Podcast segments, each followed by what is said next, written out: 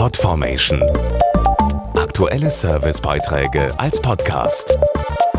Regelmäßige Infos und Tipps aus den Bereichen Gesundheit und Ernährung. Der Frühling ist nicht mehr weit. Am 20. März ist offizieller Frühlingsanfang. Und das bedeutet endlich wieder mehr Zeit draußen zu verbringen. Allerdings ist das für viele nicht ganz so einfach, weil etwa bei einem Spaziergang die Gelenke wehtun würden. Sie sind von Arthrose, dem schmerzhaften Gelenkverschleiß, betroffen.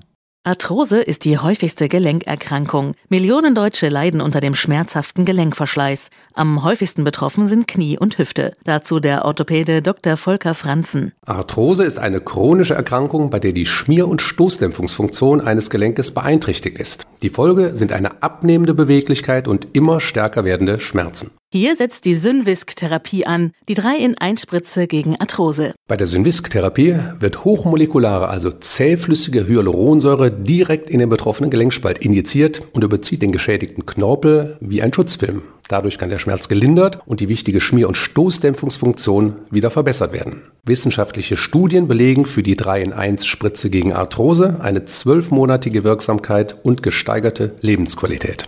Die Behandlung mit der 3-in-1-Spritze gegen Arthrose erfolgt beim Orthopäden. Weitere Infos auf synvisk.de. Podformation.de Aktuelle Servicebeiträge als Podcast.